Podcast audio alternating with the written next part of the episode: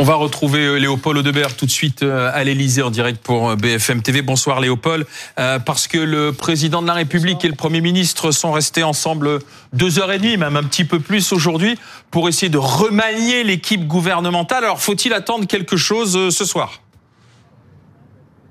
Ouais, bah, la formule magique n'est pas arrivée après le dessert apparemment, Alain, puisque ce qu'on peut vous dire, c'est que euh, on attendait, euh, notamment dans, dans, la soirée, fin d'après-midi, à peu près euh, à l'heure où je vous parle, ce communiqué de l'Elysée, mais il se trouve que les choses sont plus compliquées que ça et qu'à l'heure où on se parle, le président de la République et le Premier ministre n'ont pas trouvé la formule magique pour cette deuxième vague de nomination dans ce gouvernement Attal.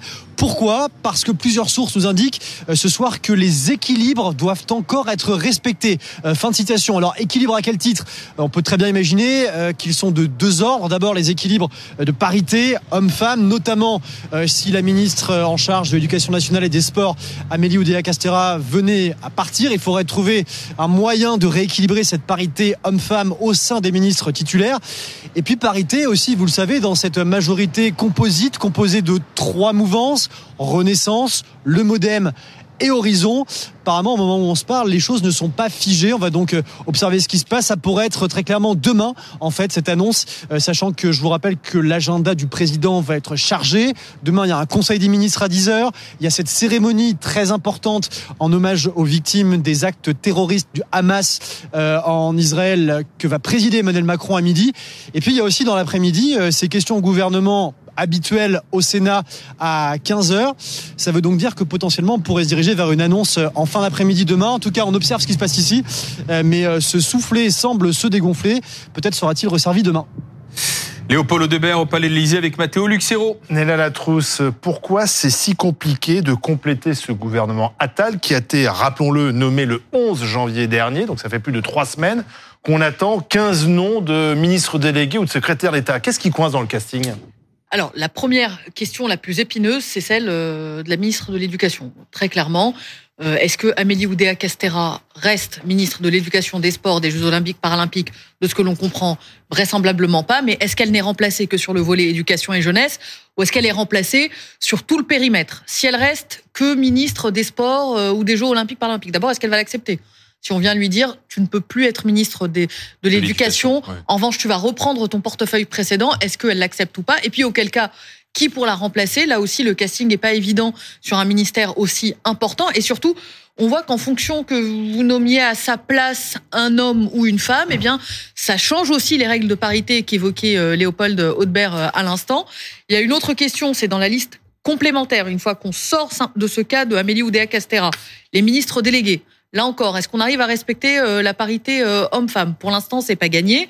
Est-ce qu'on arrive à faire respecter la parité entre, ou en tout cas les équilibres entre le parti du président, le parti de François Bayrou, mmh. qui euh, depuis hier a les mains un peu plus libres pour taper du poing sur la table et dire je veux avoir autant de ministres qu'avant, je veux qu'ils occupent des postes importants.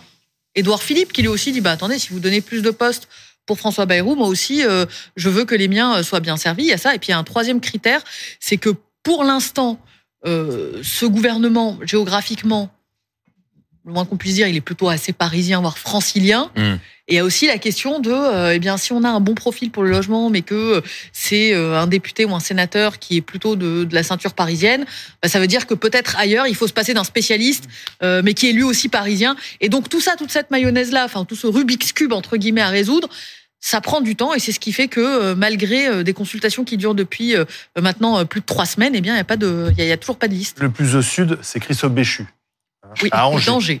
C'est dire que c'est dire du mal à recruter. Où, on place le sud. oui, ça, on est loin de Nice. euh, Amandine Atalaya, il y a aussi le cas François Bayrou. Oui. Il veut, il veut redevenir ministre? Oh oui, alors là, euh, il y a au moins une réponse qu'on peut faire euh, sans douter, c'est que oui, François Bayrou est partant euh, pour entrer à nouveau au gouvernement et il a fait des offres de services à peine déguisées dans des interviews hier soir, dans des interviews ce matin. Après, ça relaxe hier dans l'affaire des assistants parlementaires européens. Euh, François Bayrou avait quitté le gouvernement d'Emmanuel Macron il y a longtemps de ça, précisément parce que euh, il était euh, empêtré dans cette affaire judiciaire. Il estime maintenant, voilà, qu'il a euh, perdu du temps, qu'il a les capacités d'entrer au gouvernement. Il estime même, François Bayrou, à vrai dire, qu'il pourrait être Premier ministre. Il fait là aussi souvent des, des, appels à qui veut les entendre, voire président. C'est quelqu'un qui n'a pas abandonné ses ambitions présidentielles. Donc son nom aujourd'hui est cité pour remplacer Amélie Oudéa Castera.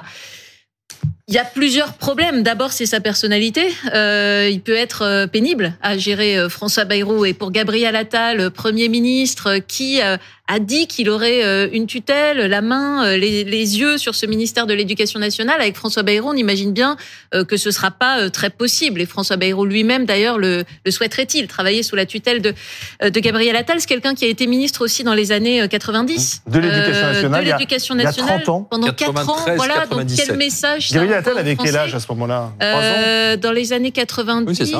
Il, est né en 89. 3, 4 ans. Il, ouais, il avait 4 ans quand François Bayrou était, ministre de l'Éducation. Il était à l'école maternelle. Mmh. euh, donc, euh, ça envoie un message d'absence de, de, renouveau euh, aux yeux des Français et toujours d'un vivier assez, assez faible pour aller piocher des ministres possibles. Il y, a, il y a, par ailleurs, ils sont pas exactement sur la même ligne, Gabriel Attal et, et, Emmanuel Macron, on le comprend bien. Gabriel Attal pousse depuis un moment maintenant pour qu'Amélie Oudéa Castera sorte. Emmanuel Macron a résisté un moment. Euh, il y a débat sur le nom de, de François Bayrou, donc voilà, ça, ça, a fait l'objet de beaucoup de discussions euh, pendant leur déjeuner. Eh bien justement, avant de donner la parole Christophe Barbier et Tuc Dual-Denis, on, on va faire un, un gros plan sur le cas euh, Amélie Oudéa Castera avec euh, François Gapillan. François, bonsoir. On peut, on peut parler en ce qui concerne AOC, parce que c'est l'acronyme qui la désigne désormais, de, de l'antagonie ou d'anatomie d'une chute. Anatomie d'une chute, c'est plus classe en quelque sorte. Hein. C'est peut-être un film bientôt oscarisé. Datons au 12 janvier, ça c'est précis, le début des ennuis d'Amélie Oudéa Castera. Le lendemain seulement de sa nomination, premier déplacement euh, de la nouvelle ministre de l'Éducation dans un collège des Yvelines. À cette occasion, elle est interrogée par les journalistes sur le choix de mettre ses enfants dans le privé, a fortiori dans un établissement aussi renommé que controversé. Alors très bien, on va aller sur le champ du personnel. Eh bien allons-y. La frustration de ses parents, mon mari et moi, qui avons vu euh, des paquets d'heures qui n'étaient pas euh, sérieusement remplacés. Et à un moment, on en a eu marre. Comme des centaines de milliers de familles qui, à un moment, ont fait un choix, voilà, d'aller chercher une solution différente. Voilà une justification qui provoque un tollé immédiat, des réactions ulcérées, des syndicats d'enseignants en particulier. Le lendemain, le lendemain 13 janvier, dans un communiqué, Amélie Oudéa Castera regrette, je cite, d'avoir pu blesser certains enseignants de l'enseignement public et assure qu'elle sera toujours aux côtés de l'école publique et de ses professeurs. Bon, bien tenté, mais la polémique survit à ses regrets. Alors, le 16 janvier, la ministre s'y prend autrement elle décide, on va écouter, hein, euh, de se rendre à l'école publique littrée. Et ces paquets d'heures pas sérieusement remplacés, vous vous souvenez, elle y est accueillie par des huées et invectives de profs euh, syndiqués euh, notamment. J'ai pu revenir sur ces excuses que je leur devais de les avoir blessés. J'ai pu aussi réévoquer le fait que je regrettais de les avoir cités nommément. Je suis là pour faire réussir l'école. Depuis de nouvelles révélations de Mediapart ont fragilisé encore un peu plus une ministre littéralement embourbée. Ainsi, a-t-on appris que si des classes mixtes existent bel et bien au collège lycée Stanislas, le couple Oudéa Castera a décidé de placer ses enfants dans des classes réservées aux garçons et que leur fils aîné a bénéficié d'un système permettant de contourner Parcoursup. Pas étonnant dans ces conditions qu'Amélie Oudéa Castera ne court pas les plateaux télé et radio. Tout juste consentait le vendredi dernier à reconnaître chez nos confrères de TF1 que, je cite, le début n'a pas été bon évidemment, mais non, elle assure ne pas songer à démissionner, tandis que le même jour, Décidément, quand ça veut pas, ça ne veut pas. Le recteur de Paris annonce sa démission sur fond de désaccord avec Amélie Oudéa Castera, démission fracassante. C'est l'un des plus hauts cadres de l'éducation nationale. Euh, voilà pour le point euh, Amélie Oudéa Castera avec euh, François Gapillan. Amélie Oudéa Castera, euh, aujourd'hui interpellée à l'Assemblée nationale. On va d'ailleurs en parler dans un instant avec le député socialiste du Calvados, Arthur Delaporte, qui était au cœur de cette interpellation lors des questions au gouvernement. Mais regardez la séquence avec la ministre. Monsieur le Premier ministre, vous avez promis d'apporter la cause de l'école à Matignon. Mais de quelle école parlez-vous? Celle de l'école publique, gratuite, laïque et obligatoire Ou celle de l'école payante, réservée à une caste et au beau quartier la parole est à Madame Amélie Oudéa Castera, ministre de l'Éducation nationale, de la jeunesse et des sports. Monsieur le, Monsieur le député de la Porte. Silence, Opposer l'école publique à l'école privée, c'est vraiment une guerre d'un autre âge. Faire réussir tous les élèves de notre pays, toutes les écoles de notre pays. Madame la ministre, la guerre scolaire, c'est vous qui la ravivez. Ce n'est pas nous, c'est vous qui employez ces termes, c'est vous qui refusez de vous expliquer, c'est vous qui refusez de démissionner. Et le soutien a été timide hein, euh, lors de cette question ensuite de la Pas part de la majorité. de Pas d'applaudissements. du côté de la majorité, c'est ce que confirme Perrine Vasque qui était sur place pour BF- BFM TV. Euh, Arthur Delaporte est donc avec nous, c'est vous qui avez posé cette question, qui clairement à l'Assemblée demandait la démission de la ministre, c'est ça? Bah, tout à fait, c'est c'est une évidence. Moi, euh, je ne vois pas comment elle peut rester. Vous savez, en ce moment même, elle est en train d'être interrogée par euh, la commission des affaires culturelles et de l'éducation. Et euh, j'étais euh, il y a quelques minutes encore dans cette audition avant de vous rejoindre. Et moi, je peux vous dire que en tant qu'ancien enseignant, euh, porte-parole du groupe socialiste à l'Assemblée nationale, je suis euh, heurté de voir une ministre qui parle de manière déconnectée. Sa parole est affaiblie, son autorité morale euh, est euh, malmenée, on va dire. Donc je ne vois pas comment elle peut rester euh, très sincèrement, vu les propos qu'elle a tenus euh, cet après-midi encore, quand elle dit euh, vous ravivez une guerre scolaire d'un autre âge. Finalement, c'est plutôt elle qui défend un modèle d'éducation d'un autre âge. Euh, elle euh, l'a fait par ses pratiques, à la fois en scolarisant ses enfants dans une école privée euh, catholique, intégriste, euh, qui euh, euh, voilà euh, incarne le séparatisme social. Mais par ailleurs, elle continue de le faire finalement en jetant l'opprobre sur les professeurs et en refusant d'entendre euh, la colère qui gronde. Moi, je vous dis, aujourd'hui, il y a des grèves euh, partout en France. Il y a des enseignants qui sont mobilisés. Il y a des parents qui sont en colère parce que les professeurs ne sont pas remplacés. C'est son bilan aussi et il faut qu'elle l'assume. Monsieur Delaporte, combien de- d'élus socialistes ont placé leurs enfants dans une école privée? Écoutez, euh, moi, j'étais- j'ai pas d'enfant. J'ai fait toute ma scolarité euh, à l'école publique. Je suis l'enfant de parmi cette vos école collègues, publique. parmi vos Et collègues. en fait, moi, je veux juste dire un truc. J'attends d'un ministre de l'Éducation nationale qu'il soit le garant de cet esprit de l'école euh, républicaine. Et euh, je n'ai Vous pas. êtes contre l'école privée? Je, en fait, pour ma part, je vous dis, si je devais placer mes enfants, je les mettrais évidemment à l'école publique. Elle a fait un autre choix, mais c'est surtout, elle a jeté l'opprobre Vous êtes sur les contre l'école enseignants. privée, monsieur Delaporte? Moi, écoutez, je vous l'ai dit, je défends, je suis un enseignant à l'école publique. Je Bien sûr, mais est-ce que vous êtes contre l'école privée, avoir des monsieur- enfants monsieur à l'école privée, mais je vais vous dire ce que- contre quoi je suis. Je suis contre ce que les enseignants aujourd'hui euh, du lycée à Villers-le-Bel dénoncent. Ils ne peuvent pas faire les TD, ils n'ont pas leurs moyens. Aujourd'hui, l'école publique a moins de moyens que l'école privée, bien sûr, parce que l'école privée, elle est surfinancée par l'État. Aujourd'hui, il y a plus d'investissements dans l'école privée que dans l'école publique. Et donc ça, c'est pas acceptable. Quand vous regardez les euh, établissements avec le meilleur indice de positionnement social, c'est-à-dire les établissements les plus préservés, eh ben ils ont plus de dotations par élève. Quand vous regardez les pardon, collèges et lycées, Tugdual Denis, revenons donc sur ce casting difficile à trouver, les noms de, de cette euh, quinzaine de nouveaux ministres et secrétaires d'État qui devraient être révélés euh, d'ici la fin de la semaine. Tugdual Denis, est-ce qu'effectivement, Madame Oudéa Castera doit partir? Je trouve qu'il y a un problème déjà depuis le début, si vous voulez, c'est euh, dans la délimitation de son portefeuille. Est-ce que c'est logique euh, à l'année des Jeux Olympiques en France que la ministre des Sports et des Jeux Olympiques soit aussi ministre de l'Éducation? D'une part, quand on sait le chantier qui a mené Ruth Grenelle au ministère de l'Éducation, et d'autre part, j'allais dire plus tactiquement, quand on sait le souvenir euh, plutôt bon qui avait été laissé par Gabriel Attal en quelques mois euh, là-bas, on prenait le risque de détricoter euh, en quelques jours ce que le futur Premier ministre avait réussi à, faire en quelques mois, et bah, ça n'a pas loupé. En à peine 48 heures, Madame Odea Castera a fait voler en éclats tout ça.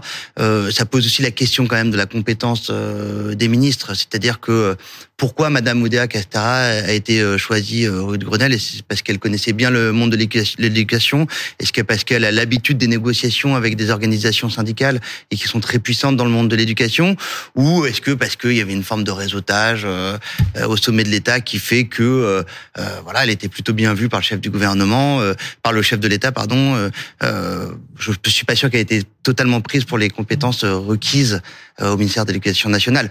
Et eu égard à ce qui est en train de devenir euh, le mandat de Madame Oudéa Castera au ministère de l'Éducation- nationale, on peut penser qu'il serait plus prudent euh, pour Gabriel Attal et pour Emmanuel Macron de se séparer d'elle euh, à l'occasion justement de ce futur c'est remaniement. pardon, mais c'est terrible ce qui s'est passé cet après-midi. C'est-à-dire qu'elle est en sursis, tout le monde le dit, et pourtant on la laisse répondre aux, questions d'actualité. Elle est Mais- en ce moment même devant une commission Alors ça, pour, c'est- pour, pour, Ouais. pour Attendez, mais juste au lendemain de sa C'est un déclaration, supplice qu'elle subit, au, là. au- au lendemain de sa déclaration euh, que vous avez euh, diffusée tout à l'heure, hein, qui était le jour 1 euh, de ses ennuis, euh, Matignon a fait fuiter le fait que déjà Gabriel Attal était furax, euh, qu'ils avaient une discussion avant qu'elle prenne la parole en lui disant surtout tu parles pas de tes enfants. Patatras, c'est ce qu'elle a Mais fait. surtout, je comprends Donc en pas fait, si pourquoi vous voulez, ça, elle a nous, ça nous été étonne, soutenue. parce que enfin, sur le précédent remaniement, je vous rappellerai que sur ce même plateau, on recevait François Braun, ministre de la Santé, dont on savait qu'il était en sursis, et à qui euh, et l'Élysée et Matignon avaient dit bah, si tu veux faire un plateau, oui, vas-y. Le jour même, ouais. Le jour même, alors qu'il était démis quelques heures plus tard.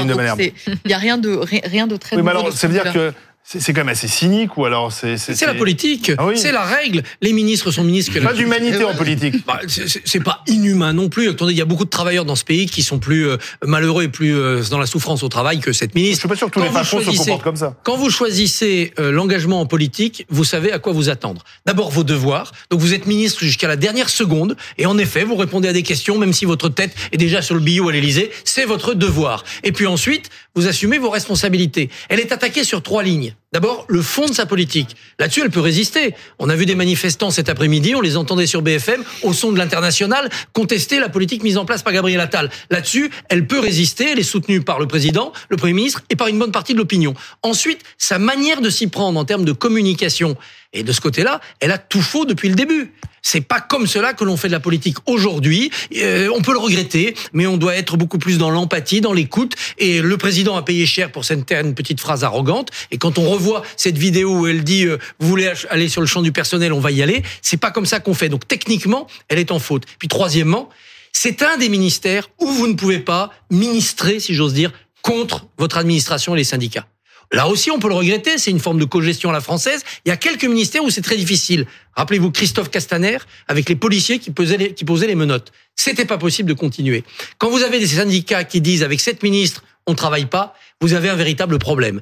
Peu importe finalement sa responsabilité, le Premier ministre, le Président de la République, ils doivent avancer dans les réformes. Et donc, faut trouver Pourquoi quelqu'un... Emmanuel Macron tarde à la débrancher? Il aurait pu faire ça plus tôt. D'abord parce qu'il y a ce calendrier du remaniement qui n'est ni fait ni à faire. Hein. 26 jours, 27 jours. c'est un record. C'est vraiment pas sérieux. C'est vraiment pas sérieux. Il y a des ex-ministres ou secrétaires d'État Oui. dont on sait qu'ils continuent à travailler dans l'ombre, avec des conseillers dont le statut juridique et social est totalement euh, bah, ils euh, improbable.